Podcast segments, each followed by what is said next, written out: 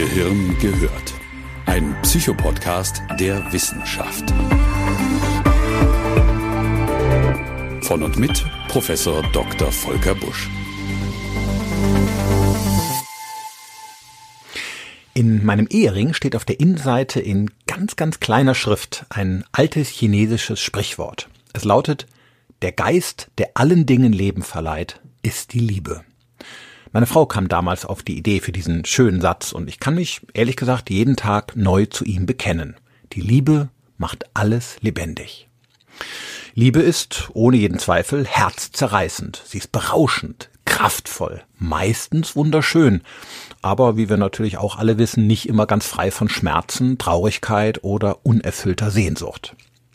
Und Trotz dieser Vielseitigkeit wollen Menschen diese lebendige Kraft der Liebe überall auf der Welt spüren, egal welches Geschlecht sie haben, in welchem Alter sie sind oder aus welcher Kultur sie stammen. Man könnte also sagen, der Mensch ist ins Lieben verliebt. Das ist ein schöner Gedanke, wie ich finde, denn in einer Zeit, in der so stark die Unterschiede zwischen den Individuen immer betont werden, zeigt uns die Liebe, dass es etwas gibt, das wir alle auf die eine oder andere Weise miteinander teilen.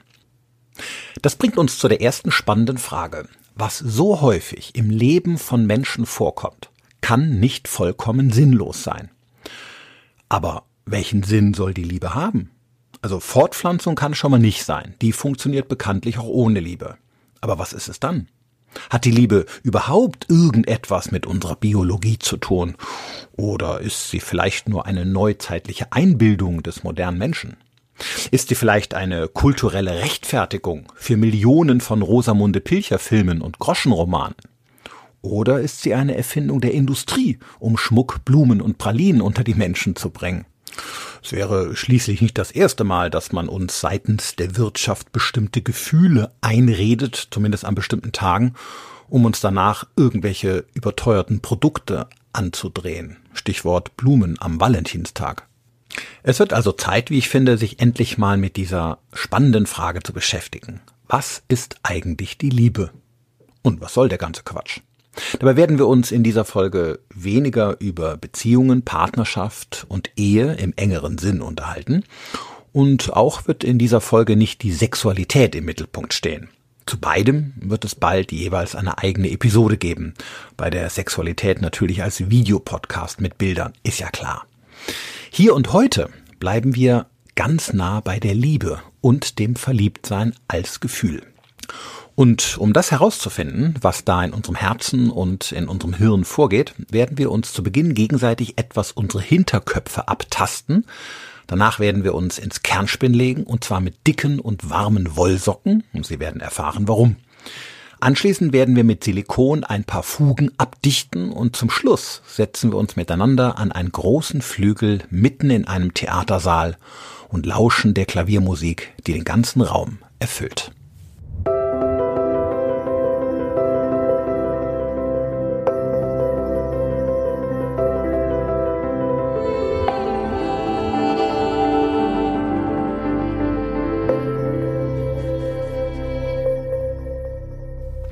Beginnen wir mit einer Liebestheorie, die mir als Psychiater sehr nahe kommt. Auf die Frage, was die Liebe sei, antwortete der griechische Philosoph Platon im vierten vorchristlichen Jahrhundert, Liebe ist eine schwere Geisteskrankheit. Ja, da gehen einem doch schnell mal die Gegenargumente aus. Zumindest wenn man an rauschartiges Verliebtsein denkt oder an Eifersucht oder Liebeskummer. Liebe kann einen schon irgendwie verrückt machen. Platons Erklärung scheint den Menschen in den Jahrhunderten danach als Antwort weitestgehend gereicht zu haben, denn weder in der Antike noch im Mittelalter gab es irgendeine ernstzunehmende Beschäftigung mit der Liebe. Ab und an haben sich ein paar wortgewandte Dichter oder ein paar pinselgewandte Künstler an ihrer Erklärung versucht, später auch ein paar kluge Philosophen, aber so gut wie niemals ein Wissenschaftler.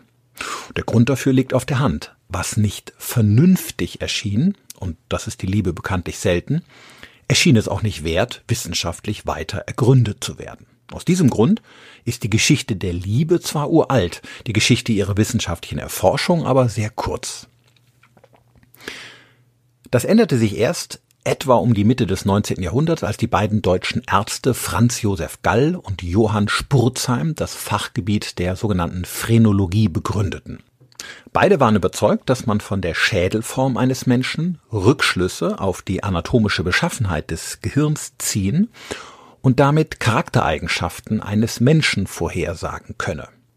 Gall und Spurzheim untersuchten Tausende von Menschen und kamen zu dem Schluss, dass jede Eigenschaft und jede Fähigkeit einer Person charakteristische Ausbuchtungen im Gehirn verursache, deren Abdrücke am Schädelknochen dann entsprechende Spuren hinterließen.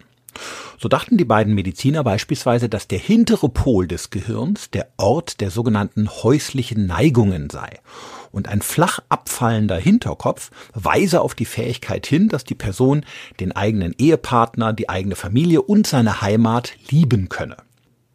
Wenn sich also am Ende des 19. Jahrhunderts ein Herr das erste Mal mit einer Dame traf, musste er ihr in einem Moment der Abgelenktheit kurz ihren Hinterkopf abtasten, bevor er ihr den Hof machte. Dann wusste er, woran er ist. Das ersparte spätere Überraschungen. Heute wäre das bedeutend einfacher. Man würde in seiner Tinder-Anzeige einfach kurz und präzise die Beschaffenheit seiner hinteren Schädelgrube beschreiben und dann wüsste jeder, woran er ist. Aber Sie werden entsprechende Angaben äh, wahrscheinlich selten in solchen Anzeigen finden, denn ehrlich gesagt hat die Theorie sich ein paar Jahrzehnte später als völliger Unsinn herausgestellt. Heutzutage ist die Schädelkalotte wieder raus aus dem Spiel. Schade eigentlich. Es hätte so schön einfach sein können. Aber es stimmt natürlich, dass sich ein Großteil der Liebe in unserem Gehirn abspielt. Liebe mag uns zwar eine Herzensangelegenheit sein, aber eigentlich ist sie eine Kopfsache. Also, am besten ist, wir springen jetzt mal mitten rein. Was wir heute aufgrund von neurowissenschaftlicher und psychologischer Forschung sagen können, ist, dass die Liebe keine einfache Emotion ist, sondern ein sehr komplexes Gefühl. Emotionen und Gefühle sind nicht das gleiche. Im Alltag schmeißen wir beide Begriffe gerne in einen Topf und für die meisten Dinge im Alltag ist das auch so völlig in Ordnung, aber hier müssen wir beides mal ganz sorgfältig unterscheiden. Schauen wir uns das kurz an. Emotionen sind einfache Affekte, die durch ein Ereignis im Körper oder durch ein Ereignis in der Umwelt entstehen. Sie kommen relativ schnell, aber sie vergehen auch genauso schnell wieder. Beispiele für typische Emotionen, die wir alle kennen, sind Wut, Angst oder Traurigkeit. Auch die Lust gehört dazu. Sie entstehen alle in der Tiefe des Gehirns, dem sogenannten limbischen System, und sie haben auch alle enge Verbindungen zum Körper, denn sie werden fast immer von irgendeinem körperlichen Symptom begleitet, sei es die geballte Faust bei Ärger, die Tränen bei Traurigkeit, das Schwitzen bei einer Panik, das Gähnen bei Müdigkeit oder das Magenknurren bei Hunger. Emotionen sind also immer etwas Körperliches. Außerdem sind sie in der Regel gut erkennbar und leicht interpretierbar. Sie sind also ganz klar und einfach. Das ist auch gut so, denn Emotionen haben immer einen Signalcharakter. Und zwar für uns selbst etwas zu tun, also beispielsweise bei Müdigkeit ins Bett zu gehen, oder für andere in irgendeiner Form auf unsere Befindlichkeit zu reagieren, also uns vielleicht bei Angst zur Seite zu stehen. Gefühle sind dagegen etwas völlig anderes. Sie sind hochgeistige und meistens komplexe Prozesse, die sich im Gehirn viel weiter oben abspielen. In der Regel im Bereich des Neokortex, also dem Hirnmantel, einem evolutionär neuen Teil des Gehirns. Beispiele für Gefühle sind Verantwortung, Dankbarkeit, Skrupel, Reue, Sehnsucht oder eben auch die Liebe. Ein entscheidender Unterschied zwischen Emotionen und Gefühlen ist, bei Emotionen sind wir Menschen uns recht ähnlich. Gefühle empfindet jeder höchst individuell. Menschen haben also auf eine vergleichbare Weise Hunger, aber sie lieben einander völlig unterschiedlich. Gefühle sind auch nicht an den Körper gebunden. Zwar können Gefühle durchaus heftige körperliche Reaktionen auslösen, aber sie bleiben meistens eher geistiger Natur. Sie haben auch keinen Drang nach außen, denn sie sollen nichts signalisieren. Sie sind unsere Sache und wir machen sie meist mit uns selbst aus. Aus diesem Grund kann man Gefühle auch relativ gut verstecken und es ist für den anderen manchmal nur schwer möglich zu wissen, was man gerade fühlt. So können Sie Ihrem Partner zwar ansehen, ob er Lust auf Sie hat, denn Lust ist eine sichtbare Emotion, aber Sie können noch lange nicht erkennen, ob er sie liebt, denn Liebe ist ein unsichtbares Gefühl. Und ein weiterer Unterschied zwischen Gefühlen und Emotionen ist ihre Dauer. Gefühle bleiben uns in der Regel länger erhalten als Emotionen, die sehr bald wieder runterkochen. Deswegen können wir unseren Partner auch lieben, selbst wenn wir zwischenzeitlich mal wütend auf ihn sind. Gott sei Dank, sonst würde jeder Streit in einer Trennung enden. Aber nach einer affektiven Beruhigung und einer Versöhnung geht es meist mit der Beziehung weiter. Halten wir also fest, Liebe ist ein hochgeistiger Prozess, den jeder auf eine individuelle Weise fühlt. Im Vergleich zu den lautstarken und etwas primitiven Emotionen ist die Liebe viel leiser, dafür hält sie länger an und sie ist unter dem Strich fast immer stärker.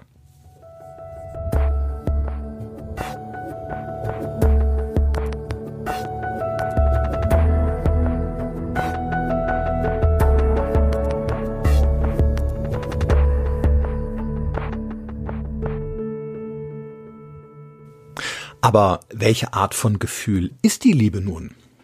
Um das herauszufinden, dachten sich Forscher der University College London vor wenigen Jahren eine wirklich clevere Untersuchungsmethode aus. Sie legten 20 liebende Mütter in den Hirnscanner und zeigten ihnen ein paar Bilder ihrer eigenen Kinder oder ähnlich aussehender Kinder des gleichen Alters.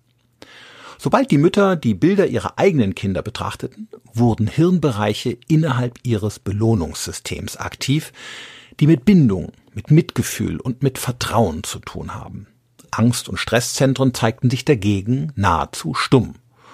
Wobei einem die eigenen Kinder schon manchmal Angst machen können, aber das ist ein anderes Thema.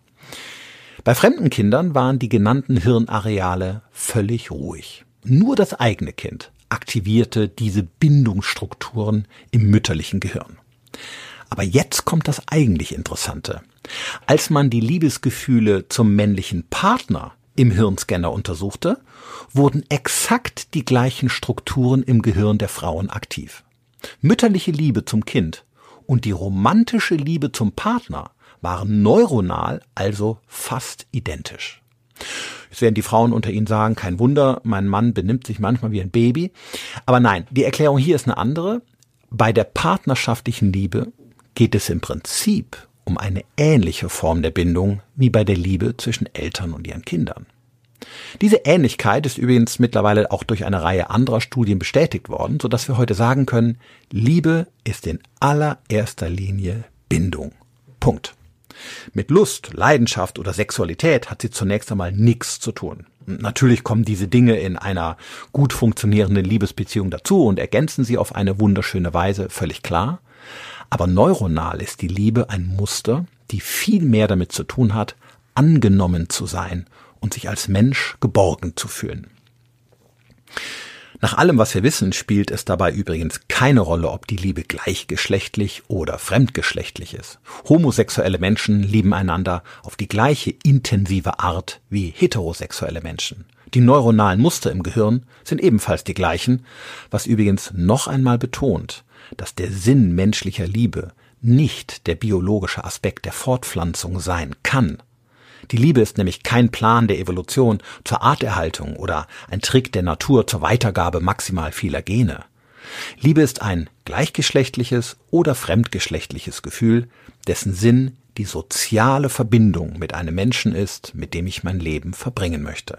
Wir lieben, um uns zu verbinden. Heute vermutet man, dass die Liebe zwischen zwei Partnern möglicherweise eine Fortsetzung ihres kindlichen Wunsches nach Stabilität und Sicherheit ist.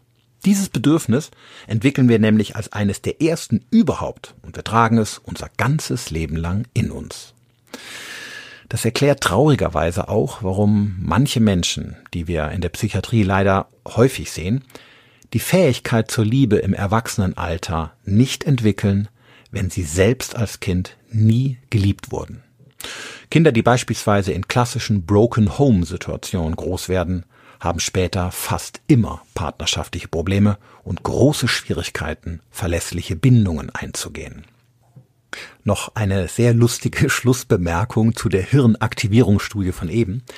In einem Interview sagte einer der Forscher damals, dass das Experiment fast gescheitert wäre, denn die Frauen im Hirnscanner hätten zum Teil kalte Füße bekommen, weil es in dem Untersuchungsraum so kühl war.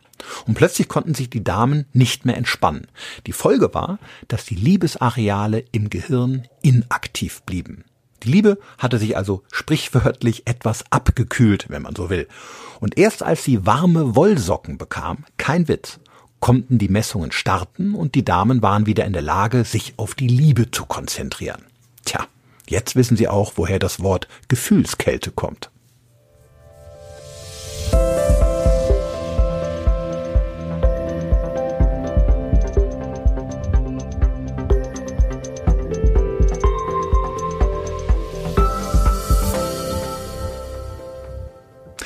Weil die Liebe, wie wir gehört haben, nicht im engeren Sinne für die Fortpflanzung, sondern in allererster Linie für eine lange Bindung zu einem Menschen bestimmt ist, müssen die Gefühle stabil sein. Aber das braucht natürlich seine Zeit.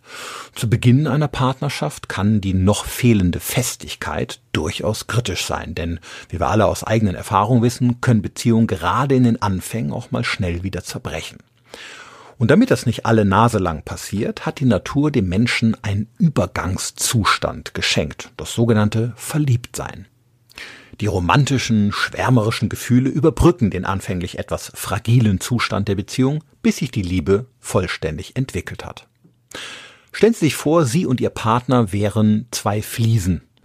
Dann ist Verliebtsein ein bisschen wie flüssiges Silikon, das die Fugen zwischen ihnen dicht macht, bis es irgendwann zur Liebe aushärtet. Dann kann sie so schnell nichts mehr voneinander trennen. Verzeihen Sie diesen etwas unromantischen Vergleich, aber ich weiß, die Handwerker unter Ihnen nicken jetzt stumm mit dem Kopf. Das Hormon des Verliebtseins ist wahrscheinlich das sogenannte Phenylethylamin. Es ist zuständig für den rauschartigen Zustand, in dem man gerät, wenn man Hals über Kopf verknallt ist. Phenylethylamin ist übrigens auch ein bisschen in Schokolade, aber von ihr wird man leider fett, dann ist es vorbei mit dem Rausch. Verlieben ist da deutlich hüftschonender.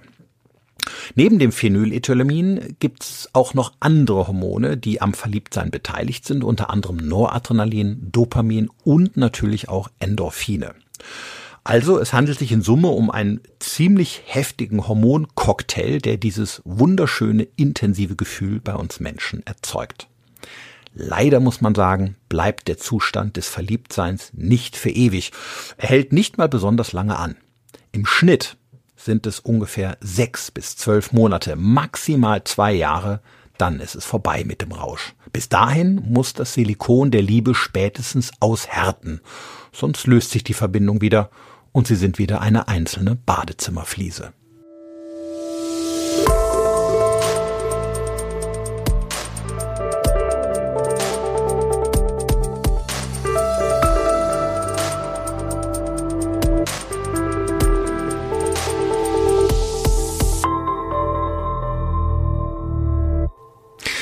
Leider sind nicht alle Motivationen für Liebesverbindungen immer positiv. Es gibt viele egoistische Gründe, sich an jemanden zu binden, die teils sogar sehr zerstörerisch sein können. Der Soziologe John Allen Lee von der Universität in Toronto leitete bereits in den 1970er Jahren aus philosophischen und literarischen Texten sechs sogenannte Liebesstile ab, die er bei Menschen unterschiedlicher Kulturen fand. Gehen wir sie miteinander mal ganz kurz durch und überlegen Sie mal, welche Form der Bindungen Sie aus eigenen Erfahrungen kennen und welche Sie bevorzugen. Die bekannteste unter ihnen ist sicher Eros, also die romantische und die leidenschaftliche Liebe. Zu ihr muss man eigentlich nicht viel sagen, sie ist Gegenstand unzähliger Romane und Kinofilme. Eros meint, sich zu lieben, weil man sich anziehend und stimulierend findet. Etwas weniger bekannt ist Storge, die freundschaftliche Liebe. Hier stehen gemeinsame Interessen und Sympathie füreinander im Vordergrund. Man liebt also seine Freunde, seine Kollegen und fühlt sich ihnen nahe, aber eben nicht sexuell. Wenn bei guten Freunden aus Dorge nach einer Party kurzfristig plötzlich mal Eros wird, oh, dann ist das Chaos meist vorprogrammiert. Besser, man trennt beides sauber voneinander. Dann gibt es Agape, die altruistische Liebe, also Verbindungen, die von Nächstenliebe und von Opferbereitschaft gekennzeichnet sind. Agape meint zum Beispiel die liebevolle Fürsorge einer Ärztin zu ihren Patienten oder einer ehrenamtlichen Helferin in der Seniorenpflege. Diese Form der Liebe bzw. Bindung kann ebenfalls sehr eng sein und als äußerst erfüllend erlebt werden. Achtung, jetzt wird's etwas dunkler. Ein weiterer Liebesstil ist Ludus. Der Begriff beschreibt die spielerische Liebe, meist leider im negativen Sinn. Gemeint sind nämlich Verbindungen, bei denen Menschen ihre Vorlieben auf Kosten der Partner ausleben, mit denen sie zusammen sind, seien es Machtfantasien oder sexuelle Vorstellungen. Dieser Bindungsstil ist hochmanipulativ. Ludus ist zum Beispiel sehr typisch für narzisstische Menschen. Ihre Bindungen können durchaus eng sein, aber eben meist, um andere auszunutzen oder persönliche Vorteile aus der Beziehung zu ziehen. Dann gibt es noch Mania. Das ist die aufbrausende und theatralische Form der Liebe. Für diese Art der Bindung ist Eifersucht ganz typisch, sowie die ständige Kontrolle des Partners, um sich rückzuversichern, dass man noch geliebt wird. Mania hat also viel mit Obsession zu tun. Der Partner wird zum Besitzobjekt. Und zu guter Letzt ist da noch Pragma, die zweckmäßige Liebe, also eine reine Vernunftbeziehung, die man nur eingeht, weil man sich einen ganz nüchternen Vorteil davon verspricht. Man ist also beispielsweise zusammen, weil die Steuerklasse besser ist oder weil man eh schon zusammen wohnt oder weil man aus Versehen miteinander ein Kind gezeugt hat und so weiter. Gefühle spielen eine untergeordnete Rolle. So, jetzt frage ich Sie, was glauben Sie, welche der sechs Formen ist den Deutschen am wichtigsten? Ganz eindeutig, es ist Eros. Wir wollen aus Leidenschaft lieben und wollen aus dem gleichen Grund geliebt werden. Gefolgt wird das in Deutschland von Storge, also der Liebe zu Freunden, und danach auf Platz drei kommt Agape, die Nächstenliebe. Pragmatische Liebesstile, also Vernunftbeziehungen, rangieren dagegen in unserer Bindungshitparade ganz weit unten.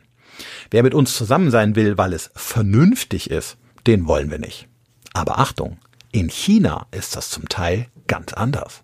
Dort bewerten Menschen die pragmatische Liebe durchaus sehr hoch. Es kommt oft zu Beziehungen aufgrund eines gegenseitigen Verpflichtungsgefühls. Und ob man es im romantischen Deutschland glauben mag oder nicht, Beziehungen können auf diese Weise auch durchaus funktionieren, solange es für beide Partner okay ist.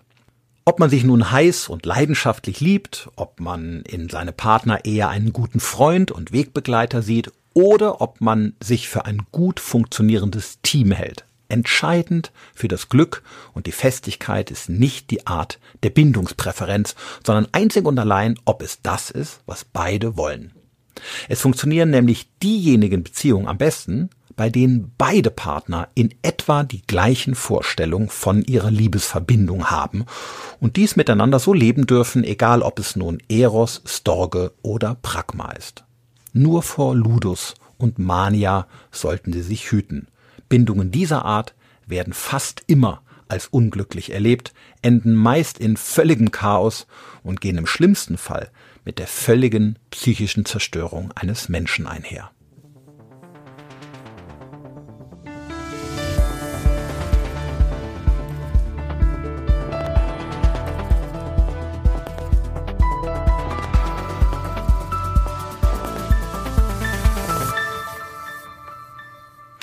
So sehr ich als Neuromediziner und Wissenschaftler natürlich am liebsten die Liebe allein aus der Sicht des Gehirns betrachten würde, muss ich anerkennen, dass mein Fach allenfalls nur ein winziges Steinchen zu dem Mosaik beitragen kann.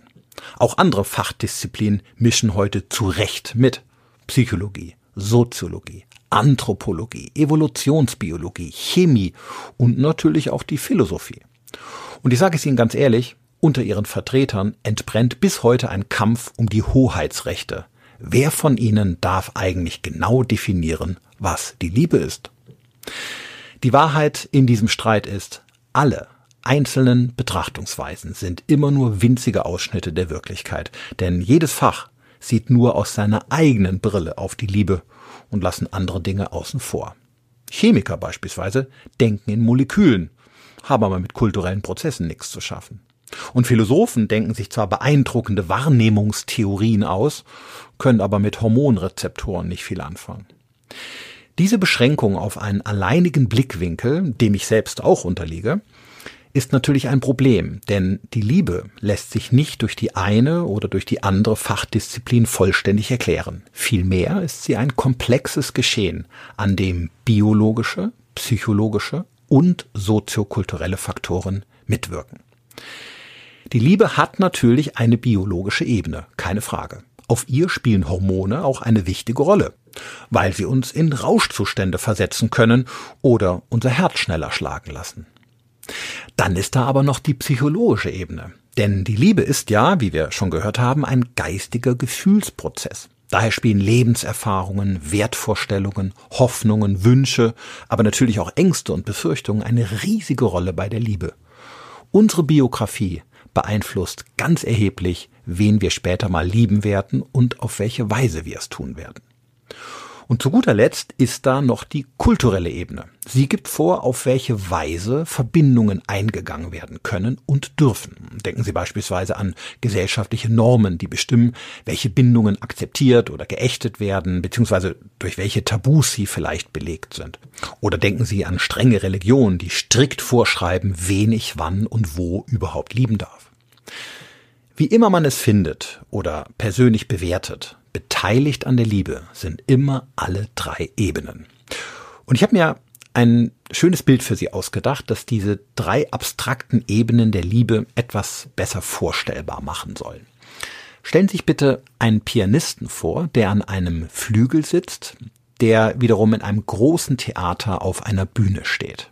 Und jetzt stellen Sie sich bitte die Frage, wer oder was ist dafür verantwortlich, dass gleich die Klaviermusik ertönen wird und uns musikalisch ergreift. Ist es der Spieler selbst, also seine virtuosen Fingerfertigkeiten? Oder ist es eher das Instrument, also ein teurer Flügel, vielleicht mit hochwertigen Bauteilen? Oder ist es stattdessen nicht vielmehr die Beschaffenheit des Saales, die den akustischen Schall überhaupt erst möglich macht? Was glauben Sie? Die Antwort lautet natürlich, es sind alle drei Faktoren. Und in der Liebe ist es genauso. Unsere Biologie ist wie die Tastatur, auf dem die Liebe spielt. Das ist die erste Ebene. Der Pianist sind wir selbst. Wir sind es, die diese Tasten drücken und bestimmen, welches Stück wir spielen. Und das tun wir alle unterschiedlich. Es ist die zweite Ebene. Und die Raumakustik bzw. der Theatersaal ist das Umfeld, das uns unsere Liebe überhaupt erst möglich macht bzw. erlaubt und eventuell auch die Art des Zusammenlebens regelt. Es ist die dritte Ebene. Wenn ich als Psychiater Menschen betreue und begleite, die auf der Beziehungsebene Schwierigkeiten haben, weil sie keine Liebe empfinden können oder weil sie Bindungen nicht aufrechterhalten können, dann muss ich mir immer alle drei Ebenen genau anschauen. Ist bei den Betroffenen das Klavier verstimmt oder irgendwas kaputt? Manchmal liegt es an den Tasten. Oder ist der Pianist etwas, sagen wir mal, unbeholfen beim Spielen und kann ich ihm vielleicht ein paar Fähigkeiten vermitteln, ein paar Tricks an die Hand geben, wie man Bindungen aufbauen und aufrechterhalten kann. Oder macht ein ungutes Umfeld es der Person unmöglich, seine Liebe zu finden und seine Liebe leben zu können. Dann muss ich unter Umständen dazu raten, den Raum zu wechseln. Was immer es ist, was wir gemeinsam finden, wenn man der Musik an der richtigen Stelle zum Erklingen verhilft, kann das Liebesleben auch wieder zu einer Symphonie werden.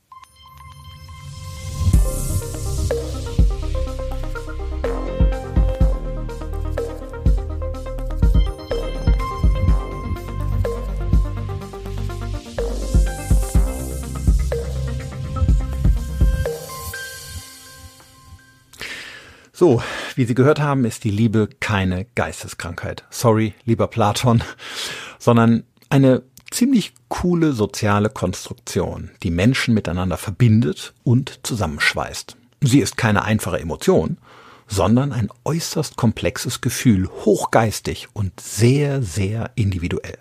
Sie braucht zwar, genau wie Silikon im Badezimmer, etwas Zeit, um auszuhärten, aber dann hält sie relativ dicht. Wir Menschen mögen auf dieser schönen Welt in völlig unterschiedlichen Räumen sitzen, aber wir haben alle recht ähnliche Klaviere.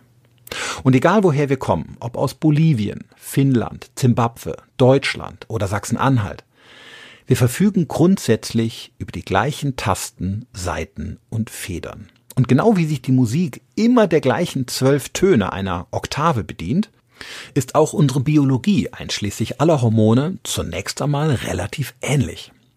Und trotzdem, wie wir alle wissen, unterscheidet sich unsere Musik stark voneinander. Wir alle haben zwar die gleichen Tasten, aber wir spielen unterschiedlich auf der Klaviatur der Liebe. Und jedes unserer Stücke hört sich immer wieder neu und anders an. Die Musik, die erklingen wird, kann man dabei nicht einmal vorhersehen. Die Wissenschaft der Liebe kennt heute allenfalls ein paar Tasten, aber immer noch nicht die Partitur. Und wissen Sie was? Vielleicht ist das auch ganz gut so. Denn so bleiben die Klänge, die wir unserem Klavier entlocken, ein Geheimnis, das wir nicht im Labor, sondern nur selbst im Leben entdecken können. Liebe Hörerinnen, liebe Hörer, mir ist zum Schluss noch eine Botschaft ganz besonders wichtig. Das Leben setzt jeden von uns ans Klavier. Und wir alle haben immer wieder die Chance, neue Musik erklingen zu lassen, auch wenn wir unterschiedliche Grundvoraussetzungen für das Klavierspielen mitbringen mögen. Wir müssen uns nur immer wieder ans Instrument setzen und mutig drauf losspielen. Also hauen Sie in die Tasten. Gehen Sie raus und schenken Sie den wichtigsten Menschen in Ihrem Leben Ihre Liebe. Und falls Sie ihn oder sie noch nicht gefunden haben, geben Sie nicht auf. Gehen Sie weiter auf die Suche und klimpern Sie drauf los. Falls Sie sich dabei mal verspielen, macht das nix. Setzen sich immer wieder neu dran und beginnen Sie ein neues Stück von vorne. Und ich verspreche Ihnen, irgendwann wird eine Melodie ertönen, die Ihr Herz erfüllt. Denn in einem sind sich fast alle Menschen einig, sobald man sie zur Musik der Liebe befragt, und zwar unabhängig davon, in welchem kulturellen Raum sie zu Hause sind. Die Liebe ist wahrscheinlich das wertvollste und kostbarste, was wir im Leben haben. Und unsere Bindungen müssen wir unbedingt schützen, erst recht in einer Welt, die aktuell durch so viel Krieg, Kälte und Hass gekennzeichnet ist. Schenken wir uns also zu Weihnachten gegenseitig ein paar Tuben Silikon und erinnern uns daran, dass die Liebe vielleicht das größte Geschenk ist, das wir Menschen einander machen können.